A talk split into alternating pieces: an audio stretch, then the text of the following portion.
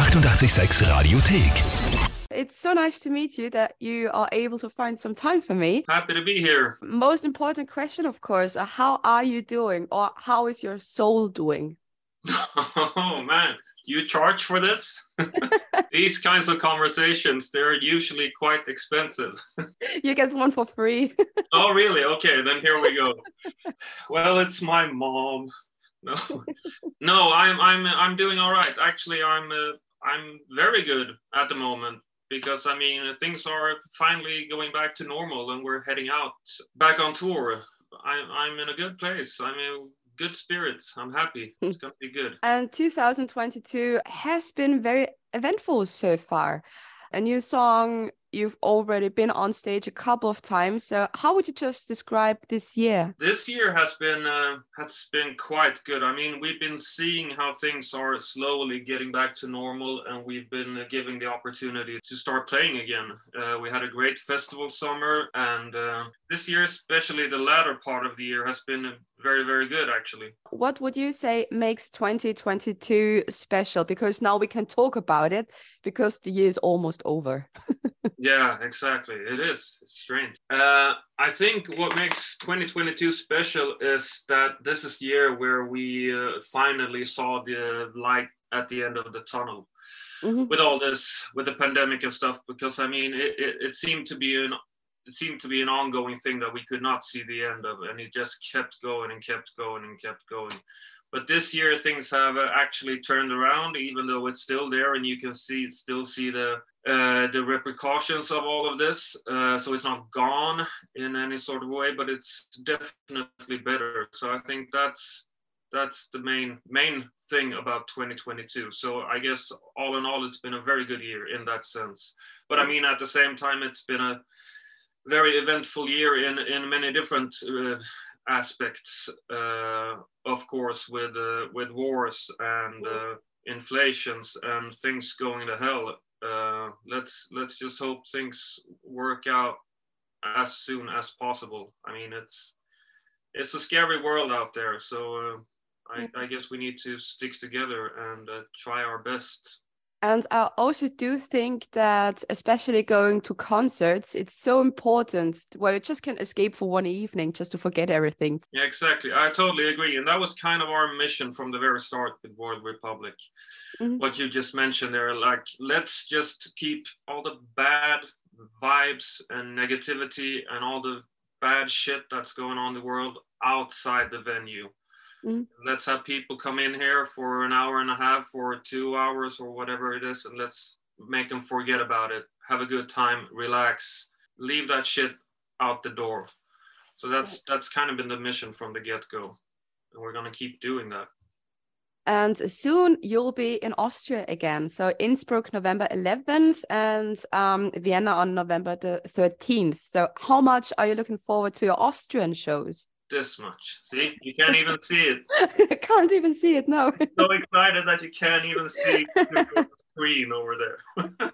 And um, for everyone who hasn't seen your live yet, what makes a Royal Republic show um, unique? it's good fun. It's energetic. It's we give it our best night after night after night, and we do always enjoy ourselves. Maybe that's maybe that's a, a difference. What makes us stand out? Sometimes you go to shows and you get the feeling that okay, these guys are just doing this.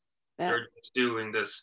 We're actually, I mean, we we don't always have the best time of our lives before the show or after the show. And there's a lot of waiting and there's a lot of business and there's a lot of you know all that bullshit. But when we're on stage, we're actually always having the time of our lives. Maybe that sets us apart.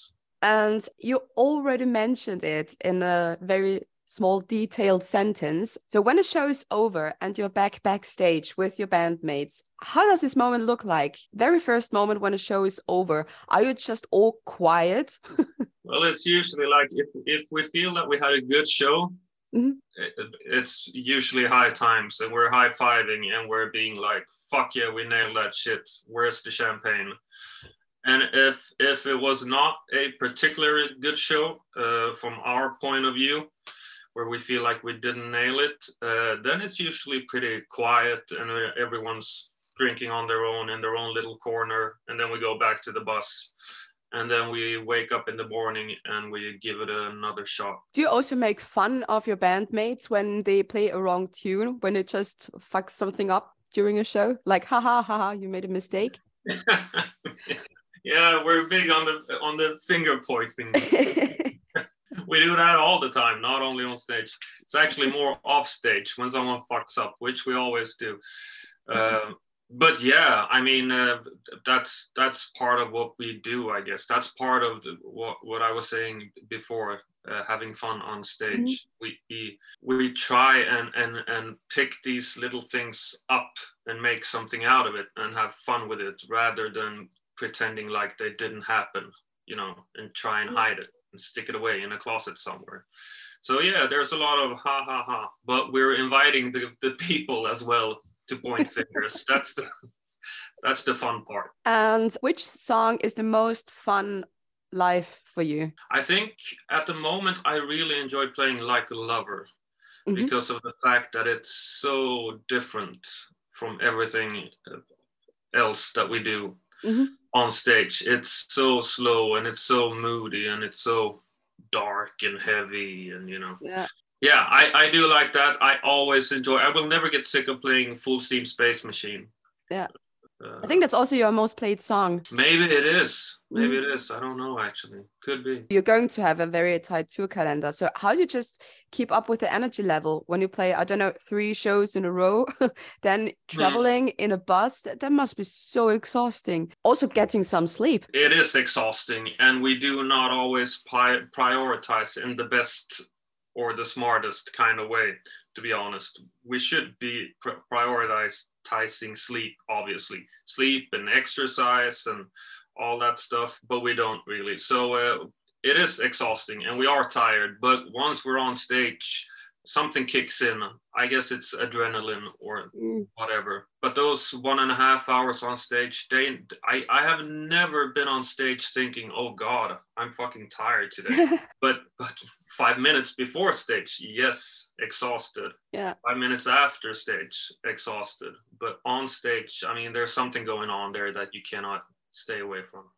But I think that also shows us that we never grow up when we know we should get some sleep, but we just don't do it.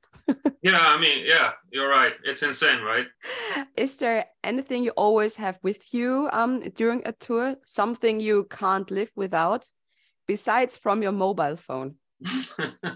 I would love to forget my mobile phone at home, to be honest. Yeah.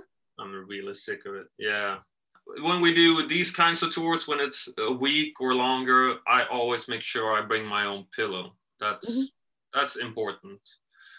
Uh, but I would say that's it. I mean, over the years, I, I feel like my the, the stuff that I bring on tour has become less and less. I used to go on tour with like two huge suitcases, like. yeah. Then I realized, you know what? I'm not gonna need all this stuff. I'm not gonna use it. I'm gonna wear the same underwear for a week. I'm gonna wear. I don't, but make a point. Absolutely understand. It's the same when you just pack your stuff for a vacation. Like, how many underwear do I need? What if? Yeah, exactly. Exactly. And I just checked some of your latest set lists from September in Germany. Mm-hmm. And I don't know if they accurate, but I really miss I really miss one song, um, your latest release, Digging It. So what happened oh. during the last couple of shows? Yeah, sorry about that. No, it's been in and out of the set list. Mm-hmm. Uh, we're we, we've been trying stuff out, uh, and uh, we'll see what happens on this tour. We haven't nailed the final set list as of yet, actually. So uh, I'm hoping it's going to be in there because it, it's a fun song and I like playing it. I just want to say it's very uplifting. It makes fun listening to that song. Is there any deeper meaning behind it? Yes. If you play it backwards, there's no meaning at all. A- actually, there is there is no meaning as such, but there is a point of the song, if you will. Mm-hmm. I mean, it, it is. We did get a lot of requests for um, you know, via social media and stuff for wedding stuff. Like, could you sing a song for our wedding? Or could you say something? Could you read a poem for our wedding? Could you say mm-hmm. hi to my husband at the altar and stuff? and of course we cannot do all that stuff. There is simply not enough time. But so we figure what we do instead is we'll just write these beautiful people a, a wedding song something to dance to at their wedding party or even get married to you know while walking up to the altar. Uh, and that you know with all these uh, the church bells going on and you know so so yes it's actually a very very important song for mankind. And also the video is very funny. So in in wedding dresses and um, i just was wondering how many funny parts didn't make it in the video? Uh, a lot of stupid parts didn't make it a lot of naked parts didn't make it in the video. Ah, why? Ah, because then you can't play it on on YouTube probably. exactly. Yeah, yeah. We should have we should have released that as an X-rated version. and uh, somewhere I read you are the slowest songwriters in the world. How does it look like when you work on a new song release? When do you know? Cool. Let's just release this song, or do you think, okay, we haven't released a song in a very long time now. We have to make something it takes a while. It's a uh, trial and error. It's basically like this, like this for two years. No, not cool. uh, I don't know. No, too heavy. there we go. Okay, now what do we do? So it, it's it takes it takes forever and it's a hassle and it's a pain in the ass but uh but it, it usually turns out very very well so and we're kind of used to this whole process by now it doesn't scare us anymore like it did in the beginning it scares our management and yeah. our label and stuff but it doesn't scare us anymore because we know it's going to be fine in the end if people just stop nagging us every yeah. second minute and of course, I have to ask about um, a new album. Are there any plans? Uh, there are plans being made. Mm -hmm. I mm-hmm. mean, that's I guess that's pretty much all I can say. We're we're discussing, we're debating, we're talking, we're thinking. Uh, but yes, there will definitely be another Royal Republic album. And how many ideas are there in your drawer somewhere mm -hmm. hidden just to wait to be recorded or to be finished? I mean, if you include all the shit ideas, all, all the potential stuff. So okay, this could be a song. there are a few. There are a few, few things, few ideas, few demos that feel uh, feel strong, feel very good, that feel Royal Republic because it's a very thin line with our band with royal republic with writing songs. It's not only about writing a good song with a with a good good hook or a, a strong beat or a nice chord progression. It needs to have that certain special royal republic ingredient. And mm-hmm. i guess what takes so long for us it's it's so hard to find it. We don't really know what it is until we happen to find it by accident pretty much so, so when it happens, you know. Yeah, we're looking for this special thing that we don't know what it is for every song. And so oh. it, it takes a while. it makes it probably a little bit harder. yeah. yeah, it all it's always harder looking for things that you don't know what they are. And uh, during a tour, do you only focus on the tour itself, or do you also jam around a little bit, um, working out some new ideas, um, maybe record something, or is it tour only? Right now it's tour only. We did try that a few times, like combining the touring and writing. We even rented a studio a couple of times in between show days and stuff to record demos. Uh, it never really happened for us. It never really worked out the way we had hoped. So it's been a while since we tried that, but who knows? Maybe this tour is the tour when that all changes. I don't know, but but for the past couple of years, it's been it's mm. either writing or touring. And who knows what happens during a sound check? Maybe uh, you're playing an amazing riff just for fun and then wow that sounds great let's keep this in mind does that yeah, happen that is the dream and it did happen it did mm -hmm it did happen not a lot of times but it did happen a few times. And whenever it does it's it's a fucking hallelujah moment. It's awesome. That's that's i mean that's how you want to create music you know having things just dropping on your head from above Yeah, and everything's working. everything's working. Everything's awesome. Everything's cool. Yeah. How I wish it would be so easy. yeah, exactly. That would be something. And uh, what happens after the tour? Are you already thinking about Christmas? I know some of us are. Um, I know Adam is a huge Christmas fan. I, I, it wouldn't surprise me if he's gonna have the bus all bus up when we get there. Uh, he's usually in charge of that. I'm not the biggest Christmas fan, so I'm gonna I'm gonna push it aside for as long as I can, mm-hmm. and I'm gonna deal with it when uh, on on like the 23rd of December. So express delivery on Christmas gifts and stuff online, right? So here in Austria, it's very cool because you can just go to the gas station. They have many voucher cards, and it's always the last minute thing. oh, Man, okay, I'm moving. I'm seriously moving. One last question. In five years, um, the band is turning 20. Is there anything you want to achieve until your 20th anniversary? Like, I don't know, a venue you would love to play or a country you would like to play a show? I mean, uh, we did have a lot of dreams come true uh, so far, and there are still a few left. Obviously, many, many, many left. Speaking of countries that we would like to go to, we would love to go to Japan. Mm-hmm. We have been on our way a few times, but there were always stuff getting in the way.